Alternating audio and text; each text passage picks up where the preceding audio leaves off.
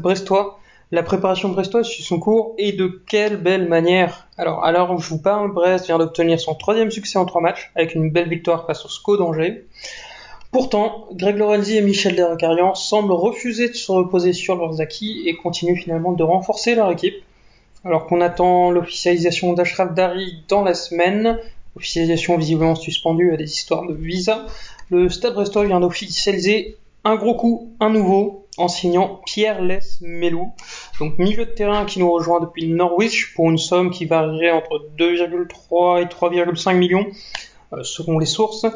Le milieu de terrain est surtout finalement connu en France pour son passage à Nice, et donc c'est assez logiquement qu'on allait interroger un ancien supporter niçois, et on peut le retrouver tout de suite et maintenant sur Brestonner. Alors, on est ici pour euh, une première finalement dans cette série par le mois 2, puisque premier retour, c'est le retour de Sky, qui était venu nous parler donc de Christophe Herel quand celui-ci était venu de Nice. Cette fois, Sky, tu viens nous parler de Pierre Lesmelou. Salut Yann, salut tout le monde. Effectivement, parler de, de notre cher PLM, il y a pas mal de trucs à dire, je pense, sur ce joueur. Tout à fait, un joueur, une signature qui en tout cas fait plaisir aux supporters brestois. Euh, joueur qui vient de Norwich, précisons-le, qui jouait la saison dernière à Norwich. On, a quelques éléments de supporters de Norwich qu'on aura après l'échange avec Sky, qu'on retranscrira. Mais avant d'être à Norwich, donc Pierre Lesmelou a joué à Nice pendant deux saisons, peut-être même trois. Trois ou quatre, il me semble même, effectivement. Trois ou quatre, voilà. Euh, vraiment à brûle pour point quel souvenir il t'a laissé à toi, Pierre Lesmelou? Alors, faut d'abord savoir que parmi les supporters niçois, tu as vraiment deux clans très marqués. Tu as les pros euh, PLM et les anti-PLM. Il y a rarement eu des joueurs qui ont autant euh, cristallisé les, tensions au sein des, des supporters d'un même club. Donc, euh, par honnêteté, je te, je te préviens que moi, je suis plutôt dans le camp des pro PLM. Donc, tu pourras avoir des avis extrêmement différents en lisant les, euh, les, différents commentaires des supporters niçois. Euh, c'est un joueur qui m'a laissé plutôt un bon souvenir, forcément déjà parce que, et on en parlera juste après, niveau performance, il a fait preuve d'une régularité euh, assez euh, assez importante au, milieu de terrain, même niveau statistique. Au final, euh, il y a, des choses à redire, mais il n'y a pas tant de, de milieux de terrain qui ont fait des saisons aussi abouties que lui ces, ces dernières années à, à l'OGC Nice. Après, voilà, c'est un joueur qui est bien sûr perfectible, qui, je pense, euh, ne sera jamais non plus un, un, crack absolu du ballon et son parcours atypique, je pense aussi euh, explique cela ou en tout cas peut, peut au moins en témoigner. Euh, mais voilà, c'est un joueur qui a toujours respecté notre notre maillot, qui a toujours été disponible et qui a toujours joué le jeu jusqu'au bout, jusqu'à son départ. Donc du coup, forcément, sur cette base-là déjà, c'est ce n'est que du positif. Oui, tu parles de parcours atypique, il faut le rappeler, parce que maintenant qu'il est bien ancré dans le monde professionnel, on l'oublie. Mais finalement, Pierre Lesmelou est passé du monde amateur au monde professionnel en 6 ans, mmh. quelque chose comme ça. En 2015, il était encore amateur. Donc euh, voilà. On revient rapidement sur les circonstances de son départ. Il était parti de Nice vers Norwich pour 3 millions et demi. C'était le juste prix à l'époque? Oui, je crois, je crois qu'il lui restait plus qu'un an de contrat. Il arrivait un peu en, en fin de cycle à, à, à l'OGC Nice. Il aurait même dû sûrement partir précédemment, mais bon, il y a eu tout, euh, enfin tout le Covid, tout ça, donc il y a un peu compliqué, euh, compliqué la chose. Mais voilà, il est, il est parti quand il devait. Je pense que lui, encore une fois, par rapport à son parcours euh, qui a été compliqué à ses débuts et puis après que c'est fait uniquement en France, une expérience à l'étranger, c'était une, une bonne chose humainement, sportivement et très certainement financièrement également pour pour lui. Du coup, voilà, ça me c'était le juste prix et puis c'était euh, voilà le moment également. Peut-être préciser que au moment, enfin la saison où il part, Pierre Lesmelou a hérité du brassard de capitaine à plusieurs reprises. Ça traduit quoi C'était un vrai leader ou c'était plus une récompense pour un joueur qui est fiable avant tout? C'était une récompense et c'était même un peu un concours de circonstances dans le sens où nous on avait eu notamment euh, voilà la blessure de, de Dante et puis après c'est un c'est un brassard qui s'est beaucoup euh, échangé parmi euh, des tas de joueurs dans l'effectif. Lui était régulièrement, euh, voire tout le temps sur le terrain, donc ça lui est et c'est un des plus anciens de l'effectif. Donc logiquement, le brassard est, arrivé sur son sur son bras. Mais après, comme on en parlera peut-être après, je suis pas convaincu vraiment que ce soit un caractère de caractère de leader en particulier et qui puisse occuper ce genre de ce genre de fonction dans ses dans ses futurs clubs et notamment au Stade Brestois on va commencer comme à l'accoutumée sur le profil vraiment sportif. Alors, tu nous parles d'un milieu de terrain, en effet. Euh, Brest cherchait un milieu de terrain plutôt défensif et un milieu relayeur. C'est lequel des deux? C'est plutôt un milieu relayeur. Je pense même euh, dans ses euh, jeunes années professionnelles à, Dijon, il a même occupé la place de, numéro 10. Chez nous, il a commencé en étant euh, même milieu offensif excentré avec Lucien Favre où il jouait notamment à gauche. Alors, je t'avoue que c'est pas sa meilleure position, c'est pas les meilleurs souvenirs qu'on a de lui. En 8-10, très clairement, il fait il fait l'affaire un peu à n'importe quel voilà dans les dans un dans un milieu à 3 offensif, n'importe lequel des, des deux postes offensifs et après si vous jouez d'aventure avec un numéro 10, je pense qu'il peut tout à fait aussi euh, avoir cette, euh, cette position et, et en assumer les, les responsabilités. Malgré tout, il a une capacité de voilà un volume de jeu et aussi une capacité à ratisser les ballons qui est assez intéressante. Donc sans sans pouvoir faire un numéro 6 pur, je pense que si tu décides de faire une une charnière au milieu avec deux milieux dans un 4-4-2 par exemple, à côté d'un profil plus défensif, il, il assumera aussi les, les tâches de récupération sans trop de problèmes. Est-ce que c'est un joueur qui peut conserver le ballon, notamment sous pression, ou c'est quelqu'un qui a besoin que le jeu aille vite, que ça circule vite? C'est pas sa principale qualité. Euh, après, c'est, il aime bien toucher le ballon quand même. Euh, le jeu a une touche de balle.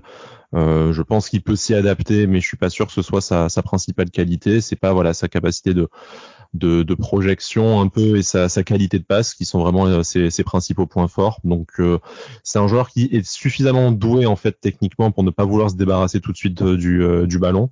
Après, je suis pas sûr que ce soit quelqu'un qui en, en un contre un et face au pressing fasse preuve d'une qualité supérieure à la moyenne, par exemple. PLM, il peut jouer dans un milieu à 2, à 3, peu importe. Je pense que son profil vraiment sied bien au milieu à 3, au 4-3-3 euh, très euh, très classique, même si comme je te dis, il peut il peut un peu jouer euh, que ce soit 6,5 ou, ou 8 ou, ou, même plus haut. Après, si tu lui adjoins un, un profil défensif, je pense qu'il peut jouer dans un milieu à 2 aux côtés d'une sentinelle sans trop de sans trop de problèmes peut-être avant de parler sur les, les, aspects un peu plus négatifs, ça reste donc un joueur plutôt offensif, tu le disais. Mmh. C'est un joueur qui a fait ses statistiques régulièrement à l'OGC Nice ou pas il, il, Sur ces saisons, il est en moyenne à euh, environ, euh, je sais pas, 4-5 buts, 4-5 passes décisives sur toutes ces saisons à, à l'OGC Nice avec euh, du mieux, du moins bien, mais voilà, globalement, euh, c'est une, c'est une moyenne.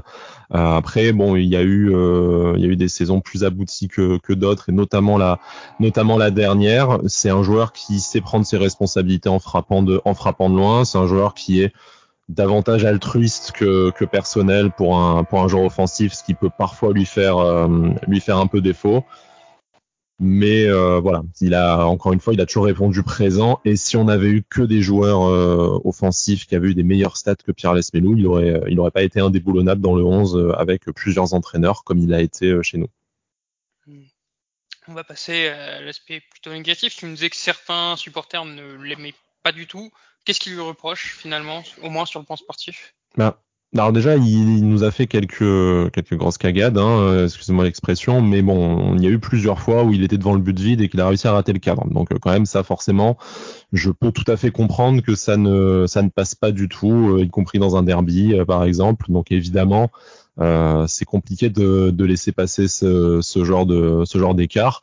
après, je pense qu'il a aussi un on va dire un, physique et un un jeu un peu un peu atypique, probablement hérité aussi de son euh, son passage euh, son passage amateur. Il est euh, voilà, il est grand, il est assez assez longiligne, donc forcément au duel, même s'il se fait pas spécialement bouger, c'est pas le plus costaud des, milieux de terrain que tu vas pouvoir voir en en, en Ligue 1. Il a toujours l'air je vais pas dire nonchalant, mais euh, voilà, c'est c'est pas le plus ni le plus rapide ni le plus puissant. Mais après, je pense que c'est un peu dans la lignée de ces euh, numéro 10 ou numéro 8 à, l'ancienne qu'on a beaucoup vu en qu'on a beaucoup vu en Ligue 1 ces, ces 10-15 dernières années où en fait ils ont pas de qualité euh, technique ou athlétique vraiment supérieure à la moyenne mais ils ont une intelligence de jeu euh, tout à fait correcte voire même supérieure euh, qui leur permet de d'exister et de performer au plus au plus haut niveau en fait, je pense que c'est loin d'être un joueur spectaculaire. C'est peut-être même un peu euh, l'anti star, je vais te dire.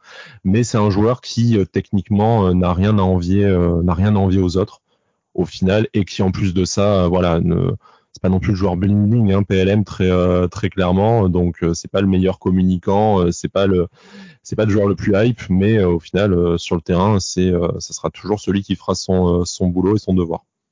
Ça te parlera peut-être pas à toi de nous dire, mais est-ce que tu serais d'accord avec l'analyse visant à dire que c'est finalement un Paul Lann amélioré?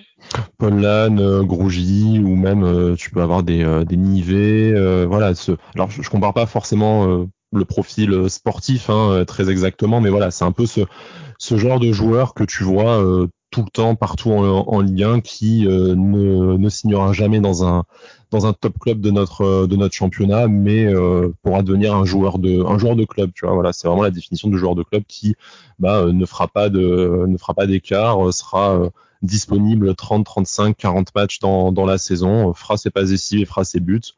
Rien de plus, rien de moins. Euh, peut-être une grande différence, parce que Pierre Lasmelou a notamment joué avec Lucien Favre qui prenait un jeu, tu me corriges si je me trompe, mais plutôt basé sur la possession du ballon. Mhm.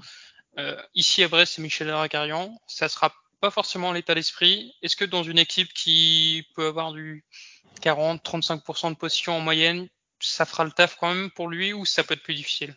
Alors, je ne sais pas ce que ce qu'il a vécu à Norwich, mais bon, vu les résultats de son de son club, je pense qu'il n'a pas forcément eu beaucoup de possession ni l'occasion de, de s'éclater dans, dans du football euh, dans du football champagne. Donc, euh, je, je voir s'il s'y est bien adapté depuis son départ de Nice. Par contre, je pense que c'est le en fait c'est le genre de joueur qui va pouvoir disparaître dans un match si le reste de votre équipe disparaît. C'est pas lui qui va sonner la révolte, c'est pas lui qui va qui va essayer de prendre le jeu à, à son compte. Par contre, ça va être un ça va être un facilitateur c'est-à-dire quand vous allez avoir le ballon, c'est celui qui va te rendre propre un ballon, qui va essayer euh, d'être la rampe de lancement euh, d'une contre-attaque, d'une d'une offensive euh, d'une offensive placée. Mais voilà, faut faut pas attendre que ça devienne en fait le, le leader technique et moral de ton de ton équipe parce que c'est un joueur qui est dépendant aussi des autres. Et en fait, euh, PLM chez nous, il s'est il s'est éclaté quand il était euh, le mieux entouré et avec euh, l'équipe la plus la plus joueuse possible. Et quand il était dans des équipes qui étaient en difficulté sportive, en difficulté mentale, il a coulé avec le reste de le reste de l'équipe. Donc vraiment, encore une fois, c'est recruter Pierre Lesmenou, c'est mettre de l'huile dans le moteur. En fait, c'est te dire que tu vas avoir un joueur qui va savoir quoi faire du ballon et qui va répondre au, tempo de ton équipe et essayer d'un peu de bonifier ses, coéquipiers. Par contre, si jamais tu lui mets la responsabilité de, la création et du développement du jeu offensif sur lui, euh, je ne pense pas que ce soit une responsabilité qu'il puisse assumer. Hmm. Justement, tu nous mets une belle transition sur l'aspect moral, mental, donc pas un leader d'un vestiaire, a priori, de ce que tu nous dis. Bah, je pense que c'est euh, quelqu'un qui prend la parole facilement. Après, c'est pas un mec ultra charismatique, un capitaine en puissance. Enfin, il faut pas en attendre ça de, de, lui. Après, je pense que ça fait partie toujours de ces 5 euh, six joueurs que tu as dans un dans un effectif. Tu vois un peu les lieutenants qui euh, vont être à l'écoute du coach, qui vont être proches de leurs coéquipiers aussi, qui vont pousser dans le sens de l'équipe et dans le sens du club. Maintenant, si t'as personne au-dessus de lui pour euh, motiver les troupes, lui n'en sera pas capable à lui tout seul, encore une fois. D'accord, c'est très bon à savoir. Il faut aussi des lieutenants comme ça. Mhm. Euh, une autre question qui va se poser, c'est, tu évoquais le derby, donc où il rate un, un immanquable, si j'ai bien mhm. compris. Euh, est-ce que tu as senti son passage à Nice qu'il pouvait avoir du mal à tenir la pression dans les gros matchs, dans les derbies, dans les matchs en jeu? Non, vraiment c'était, euh, on va dire, c'était un, hasard et puis vu qu'il a fait trois quatre fois, c'était pas uniquement dans les, euh, c'était pas uniquement dans les derbies. Je pense pas qu'il y ait un qu'il y ait un déficit mental chez lui. Je pense qu'après c'est son caractère, il a joué de malchance et si jamais c'était un joueur plus adroit, il ne serait pas à Nice et il serait peut-être pas à Brest euh, aujourd'hui euh, non plus. Hein. donc, euh, faut aussi savoir que tu recrutes un, bon joueur de Ligue 1 avec les qualités, les, les, défauts. Après, comme je te disais en, comme je te disais en off, c'est vrai qu'il y a un peu ce paradoxe PLM où il a pu rater rater de pousser la balle euh, dans les 6 mètres dans le but vide, mais par contre, euh, te faire une frappe à la Robben en, repiquant dans l'axe et en enroulant euh, depuis les 25 mètres pleine lucarne, il l'a fait aussi. Donc en fait, on avait tendance à dire que, bah, je sais pas, il était peut-être il était presbyte en fait, que quand il était trop près, il n'arrivait pas à cadrer, mais par contre que régler la mire de loin, il n'y avait pas de, il avait pas de souci. Donc voilà, c'est c'est ça qui est un peu rageant avec ce joueur aussi, c'est que tu sens qu'en fait il a une qualité. Et, bon, je pense que quand t'es professionnel, il y a aucun aucun défaut qui peut expliquer que tu rates le but vide à 6 mètres, mais bon, voilà. En tout cas, euh, c'est pas c'est pas un mec euh, handicapé des pieds non plus, parce que euh, il a mis ses buts aussi de de, de longue distance dans des moments où il fallait voilà, fallait tenter, fallait oser. Donc tu penses pas qu'il craque sous la pression pour jouer un maintien, par exemple les matchs Non, non, non. Je pense qu'il y aura pas de, il y aura pas de souci. Surtout qu'avant de jouer euh, chez nous, il jouait à Dijon, qui était un peu dans dans cette situation-là, voire même un club d'un standing inférieur à, au Stade Brestois. Donc il n'y a pas de, il y a pas de raison. Une dernière question, c'est la question un peu rituelle. sur ces années à Nice, il n'a pas eu de blessure? Pas particulièrement. Après, je pense que j'ai pas pas souvenir. Il a pu avoir quelques problèmes musculaires, quelques contractures ponctuellement, mais pas plus que n'importe quel joueur et même beaucoup moins que beaucoup de milieux de terrain qui en fait se sont succédés à l'infirmerie et euh, PLM devait tenir la devait tenir la baraque et, remplacer euh, ponctuellement euh, les uns les autres dans le dans le milieu de terrain niçois. Très bien, donc on, finit sur ce pronostic, euh, pas de blessure pour Pierre Lasmelou. On rappelle que tu avais fait la même chose pour Christophe Herrel et bon, il a quand même trimballé euh, presque 9 je, mois je, je, me souviens après le podcast pour Herel avec tout ce qu'il avait, bon il y a eu le, il y a eu le Covid aussi qui n'a pas, euh, qui n'a peut-être pas arrangé son, son arrivée au stade brestois, mais je me suis dit, je leur ai porté la poisse et les pauvres ils doivent se dire, il raconte n'importe quoi ce supporter niçois. Mais, mais ouais, non, chez nous, Christophe Herel ça, ça avait été et Pierre Lasmelou je pense qu'il jouera sans problème un minimum de 30 matchs chez vous. En tout cas, euh, hors, raison sportive, euh, il manquera pas plus que, que 4-5 matchs dans la saison. Grand maximum. très bien, c'est aussi ce dont on a besoin. Euh, si on veut terminer, un petit pronostic, tu le vois faire une belle saison statistiquement peut-être ou... Je pense qu'au grand minimum, ce sera 5 buts plus passes décisives. Donc c'est genre 2 et 3 minimum. Après, c'est pas impossible qu'il vous fasse une saison à 5 buts et 5 passes décisives. 5 buts et 5 passes décisives, ça serait assurément une belle et même une très belle réussite pour le néo-brestois. Alors évidemment, si plusieurs supporters niçois comme Sky semblent y croire, faut tout de même être complet et reconnaître que c'est pas forcément le cas des supporters de Norwich. Euh, on a pu échanger avec plusieurs supporters de Norwich par écrit et de manière assez globale, ils ne semblent tout de même pas regretter le départ de ce milieu de terrain qui leur a quand même coûté 3 millions et demi. Euh, tous font finalement un peu le même bilan, c'est que Pierre Lesmelou, en dépit de qualités certaines, n'avait tout simplement pas un profil adapté à évoluer en première ligue, championnat qui demande beaucoup d'intensité, beaucoup de rythme, un bagage physique que Pierre Lesmelou n'avait visiblement pas. De manière euh, assez unanime, ils reconnaissent que finalement Pierre Lesmelou a beaucoup joué, mais il y a peu de bons matchs à retenir. Si on veut tempérer quand même, parce qu'il faut être honnête, euh, n'y a pas beaucoup de bons matchs à retenir du côté de Norwich dans l'ensemble. Norwich qui a fini bon dernier du championnat, qui était même déjà quasiment condamné finalement lors de la trêve hivernale. Donc c'est une expérience quand même à prendre avec des pincettes, puisque les conditions étaient évidemment très difficiles. Norwich est arrivé en première ligue avec un effectif qui était largement en deçà des standards du championnat et a logiquement fini une nouvelle fois relégué. Pas de jugement sur euh, cette seule expérience. On espère que Brest lui présentera les bonnes conditions. Mais dans tous les cas, une seule chose à retenir. Bienvenue Pierre et allez Brest.